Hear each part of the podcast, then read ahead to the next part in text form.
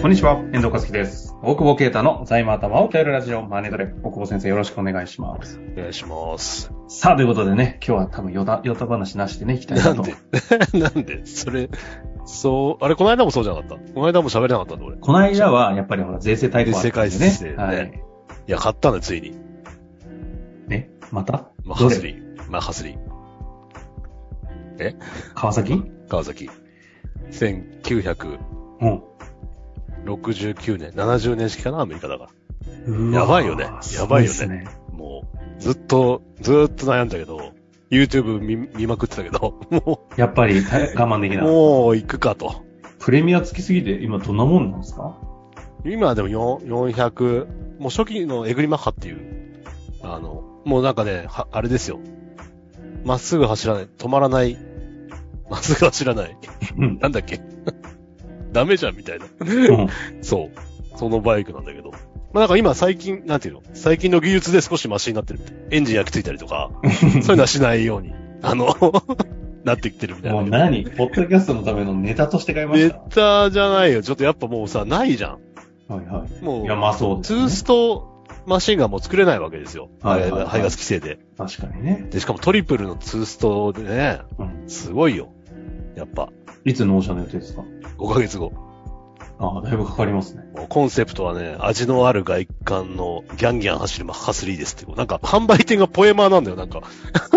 で、なんかそう、書類、俺乗りに行って、ああ、もうでもこれもう、またがったらもう行っちゃうなと思って、またがっちゃったんだけど、でもちょっと他の車体でもいいんじゃないかってちょっと一瞬迷って。はいはいはい。で、まあ別の店行って見たんだけど、やっぱちょっと現代版にこう直してくれる。そこはなんかもう旧車旧車に乗れみたいな。なるほど昔も乗ってんだからみたいなとこな。そこの店はもうちゃんと全部やってくれるっていうから、高いけど、で、海外行ってる時に、あの、最終の、お願いしますってメール送って、でさ、そう。そしたら、ワールドワイドな活躍、お疲れ様ですってメールが、営業から来るんだけどさ、受けない。いちいちこの営業がさ、YouTube もやってるなかなか優秀な営業なかなかなんですよ。本あ当に。の、大久保ケイトの煽り方よくわかってます。そうなの、唯一無二と書いてくるんだよね。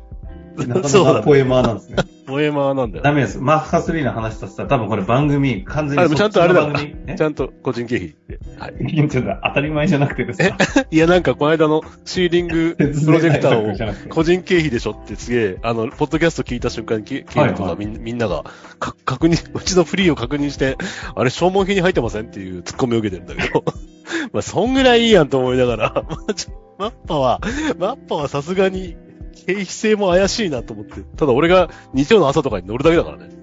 いや、もうか、経費要要素どこにもないじゃないいや、まあ、ブランディング要素あるかもしれない。あれ、今度、プロフィール写真とかでさ、こう、まマッハ、マッハにまたがってるやつ。誰も採用取れなくなるから本当にやめてください。採用も客も、そうね。さあさあ、ということでね、話はね、盛り上がっているところ申し訳ないんですが、大事なご質問ありますので、はい、すいませ5ん。ヶ月後またね、はい。インスタの方がさあの盛んになってくると思いますが、楽しみにしていただきたいなと思います。さあ行きましょう。えー今日はですね、えー創業融資と地銀融資の矛盾の捉え方というテーマでご質問いただきました。ありがとうございます。行きたいと思います。えー大久保先生、遠藤さんいつも楽しく拝聴しております。実は先日、ひょんなことから起業することになったサラリーマンです。いや、ちょっと、ひょんなことで起業しちゃダメでしょ。そのあたりもね、そのあたりも行きたいと思いますが。はい。えー起業するにあたり、創業融資や創業補助金などいろいろ調べていく中で、東京で起業すると様々なそういった制度が利用できると判明しました。そこで東京を東京都にして、できるだけスタートダッシュを切れるようにキャッシュを厚くしようと思っています。以前大久保先生が何のために起業するのかが大事だという話をされていましたが、ビジネスをしていく上でビジネスモデル、カッコロマンと、財務、カッコソロバンの両輪に今でビジネスモデルはロマンなの？ロマンじゃないですね。はいはい。はい。両輪でいかないと倒産すると言われていたのも覚えています。そこで質問ですが、創業時はそういった制度は東京都ばかりに多く、地方ではあまりないのに、事業が進むにつれ、銀行からの融資を受けたい場合には、地銀からの融資が出やすいと。これ、東京からの融資を受けたい場合にはってことですか、ああ、そういうこと。うんえっ、と、質問として銀行からの融資を受けたい場合には、地方銀行からの融資が出やすいという事実はなぜなのでしょうか？はいはいはいはい。事業が進むにつれそうなんですね。もしご存知でしたらご教示いただけると幸いですと。はい。これはどこから行きましょうかね？えーっと、ビジネスモデルがロマンなのかどうか。まあでも何かを成し遂げたいっていう意味ではロマンなんだろうな。確かにね。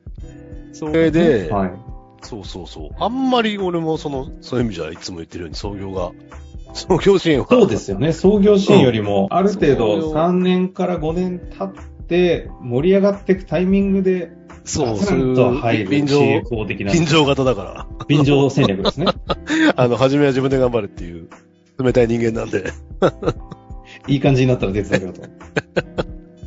まあ、そうそう、いい感じにななるまでは自分で頑張れっていう。でも、あれだね、確かに東京は聞いた話によると、結構あるよね。あの、なんだっけ、東京都創業ね、東京都産業労働局のホームページとかで見ると、結構調達も、ね、えーっと、東京都の制度なのかな？若者、女性若者シニア創業サポート事業って、ど、なんか1500万、東京都の。そんなにあるんですかこれ誰を応援したいの？若者を応援したいのか、シニアを応援したいのか、全部応援したいのか、女性と。俺らだけ恥ずか、はおじさんは恥ずかれてるっていう。中年を除く。中年のおじさん以外は応援します逆に最小の方、中年を除く男性って書いてもらう。中、そうだよね。中年男性以外は応援してもらえるっていう。これちょっと訴えようか、なんか。ちょっとやめてください。えと一応ね、改めて今、えっ、と、言ってくださってるのが、東京都で創業ネットっていうのをね、調べるといろいろ出てくるようですけど。そうね。でも、あれだよ、これ39歳、若者39歳以下でシニア55歳以上だから、まあ、ほぼ俺らの年代だけ弾かれてるっていう。40から54まで弾くと。めっちゃ弾かれてる。本当ですね。まあまあまあ、でもまあ、そうね。だから東京都も予算があるのかね、いろんな、あの、コロナの時もね、IT 導入、ん？ね ?IT なんとか補助金とか、はいはいありましたねテレワークするのにさ、iPad いっぱい買ったんだけどさ、はいはい。でもそのし、紙でやり取りすんだよ。あの、エビデンスの提出が。何？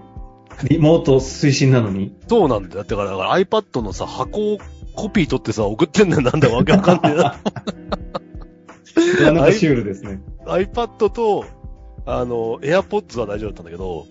ペンはダメだって書いて、ペンカッコマウスって書いてあるんだけど、それはいらないですって書 かれて却下された。なんでなんですかね。おーさすがにそれは違うんじゃねえかって気。づいたね。あそうそうそう。まあそんなのもあったしね。あの、創業でも、あれか。えっ、と、助成金か。助成金もあるんだよね。あ。なんか、助成金ね。はい。なんかあんまり俺も確認してないんだけど、300万、上限300、あ、300万ぐらいあるんだ俺100万ぐらいだと思ってたけど、でもそう、300万の加減100万とかで3分の2。えー、創業助成金対象となる方、都内で創業を予定されている方、または創業後5年未満の中小企業等のうち一定の要件を満たす方。うん。東京創業ステーションの事業計画策定支援終了者とか、なんかいろいろ条件がありますね。うん。なんか、そうね、だから、創業、労働局に相談したらいいんじゃないかな。あれ、質問なんだっけ？いや、なんだっけまあ、まあでもいろんな質問の制度が、まあ、方としては、あ創業融資、数も多いしね、やっぱね。補助金か。うん。東京が手厚い問題っていうことですかね。そうそう、でも、まあでも、数多いし、そういうところが大きくなってもらって納税してくれりゃね、いいんだろうから。特に。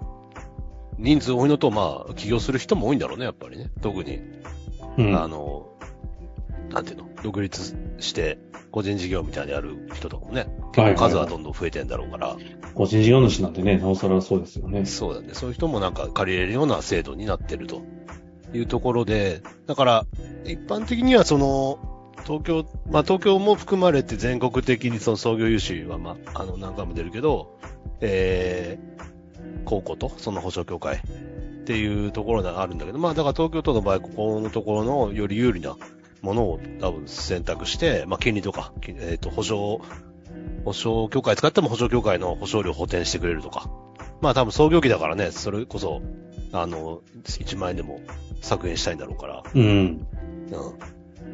ね、あの、確かにね。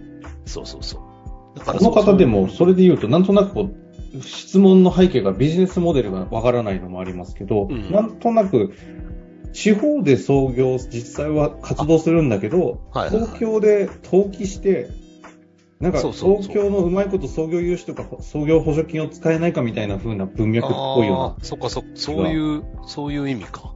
まあ地方もごめん、どれぐらいあるかよくわかってないけど、まあ、東京よりはそれは少ないんだろうからね。うんうん。うん。で、ごめん、質問はあれか、事業が進むにつれて銀行からの融資を受けたい場合には地銀が出やすいっていうのは、これはだからプロパーの融資っていう意味で、別に、そう、えっ、と、地方にいるから出やすいわけじゃなくて、別に保証協会使う、はい、プロパーじゃなくて保証協会とか高校使うんだったら別にどの地方でも、その、特別だから創業の時は東京って厚くしてるわけで、それ以外のところは、その、国の制度を使えば、あの、どこに、県にいればあんまり変わりはない。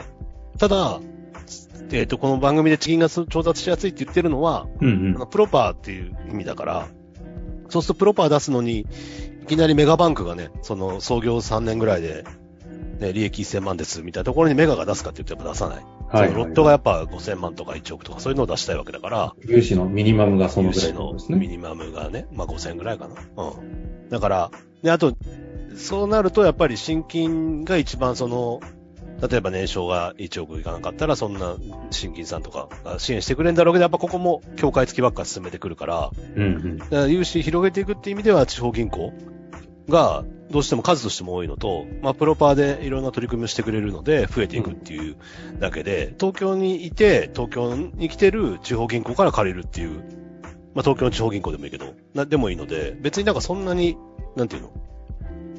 創業は熱いけど、その後見見放すみたいなことじゃないというか、あの、そんなに成長しなければ、協会の制度がもちろんずっと全国区だけどあるし、伸びてくると借りるところは確かに多くなるんで、そういう意味じゃ、えっ、ー、と、東京でビジネスした方が、えっ、ー、と、調達は進む可能性が高いと。正直、その、あのー、今北海道にいるんだけど、あの、北海道銀行と北洋銀行しかないわけだから、ほとんど。うんうん、だから、そうなるとやっぱ借りにくい、借り入れしにくいし、うまく付き合わなきゃいけないっていう状況にはなってくる。で、さっきの指摘通り、確かに東京の人っぽくねえなっていうのはなんか思うと、うんうん、あのー、ただ単に本店を置いただけでいいのか問題みたいなのが出てくると思うんで。そうですよね。実態は地方ですと。だから、これ、コロナでだいぶ変わったけど、昔はあの、実態がないとやっぱ絶対出なかったから、実態。実態っていうのは、と、と、と、えー、実店舗って言うんですか、実店舗というか、支店、えっ、ー、と、実店舗。というか、まあ本当に作業場というか、あの人がいられる場所みたいなただ今、いらなくなってきてるから、そういう意味ではだいぶ変わってきてるみたいだけど。なるほどね。働き方の改革とかとともに、融資の出方も若干その辺は影響ある出方って、うん、まあもう今はだからバーチャルですもん、あのバーチャルですもんね、みたいな感じになって、俺らの時はね、税理士法人のに見に来られたから、よっぽど疑われてたんだよ。実際バーチャルスタートだったんですか、大先生。で、バーチャルじゃない。実際あったんだけど、あの、そこまあ、あったって言っても、あの、フィギュア屋の社長室だから、あったって言っていいのが、そんなところからスタートしてるんですか？そうそうそう。エロフィギュアがあるからさ、雇えないのよ、女の子は。とんでもない税理士法人スタートですね。そうそう、暇だからそう、社長室でずっと残ってたね。で、会社からクレームが出るって。臭いって。あの、なんか入居してきたやつ邪魔なんですけど。そうそうそうそう。いや、臭くなりそう。まあまあ、だから、そういうまあ、それで絶対があったになったのかな、あの時一応。うん。いや、まあ、今はちょっとね、あのー、多分、そういう意味では WeWork の住所だけ、なんていうの、借りてるとかでも大丈夫なんじゃないかと思うんだけど。あ、なるほど。あの、部屋じゃなくて、部屋借りてれば絶対大丈夫だ。WeWork で登録だけしてるみたいな登記でも意外と昔はだからダメだったけど、今は多分確か大丈夫なんじゃないかな。うん。なので、まあ、えっ、ー、と、ただ、本当に東京にいないとすると結構大変だと思う。さ、さすがに、例えば今は、日常は名古屋に住んでますけど、東京で、登記だけして。特に登記だけしてだと、ちょっと多分、なんでってなると思うんで、まあ家が都内ですとか、家が、ね、関東圏で、そこに登記して、まあ営業上そこの方がいいですとか。なんか、例えば WeWork で、その週に3回は行ってますとか、例えば。はいはいはい。なんかそういうんだったらね、わかるけど、そうじゃないと結構説明しんどいと思うんで、あんまり、そうね。うん。まあ、それネットとかで売ってたりするビジネスだと、全国どこにいてもできて、住居も関係ない、登記も関係ないみたいなところだと、どっから融資受けるか確かによくわからんとこただやっぱ社長がいないとって感じだよね。ああ。だ社長がどこにいるか問題は一番そうなると判断基準として大きいんじゃないそこですね。うん。そうそうそう。社長が転々としちゃってるのか。転々としてる、俺みたいに。転々としてる。確かに。どこにいるかわからんもん転々としていると、でもまあ一応住民票だろうね。住民票の。なるほど。ちゃんと真面目に答えていただいてありがとうございます。昔でも結婚してない社長がいて、なんか住宅ローンも組んでないから逃げるかもしんねえっつって、融資しなかったアホ銀行あったけどな。そんなだってちゃんと何十億もやってんだよ、別にビジネス。そんなことに逃げねえだろうと思うけど。へえ。あでもやっぱり、そのやっぱリアルがあるかどうかっていうのは一つね、まあ多分あ、あの、あると思うよ。実際に人間で生きてるから、その、いる、いるところで借りるんだと思うけどね。うん。こう思うと、なんかあれですね、この方がおっしゃる通り、どこで登記する、どこで働く、どこで融資まあね調達するが難しい時代になってきたね。バラバラになってきてるんですね。あああ、なかなか難しいね、判断がね。結構創業とかだと僕、ま、迷っちゃうな。やっぱ決算書とかあると大体どれぐらい出るとか、その、わかるけど、創業に何もないから、そうすると多分その要件満たすかどうかになっちゃうんで、あ、なるほど。まあこれはもう東京都に相談しに行ってよってことで。終わりたいところでしたね。まあでも実際にね、と東京の方が創業補助金とかは手厚そうだぞというのはあ。るみたいですね。まあ、というわけで、実際に具体的にこの話を聞いた上で、もうちょっと具体のビジネスの話とか、もう付け加えて質問ありましたら、ぜひぜひいただけたらと思います。終わりましょう。大久保先生、ありがとうございました。ありがとうございます。本日の番組はいかがでしたか？番組では大久保携帯の質問を受け付けております。ウェブ検索で「税理士カラーズと入力し検索結果に出てくるオフィシャルウェブサイトにアクセス。その中のポッドキャストのバナーから質問フォームにご入力ください。またオフィシャルウェブサイトでは無料メルマガも配信中です。ぜひ遊びに来てくださいね。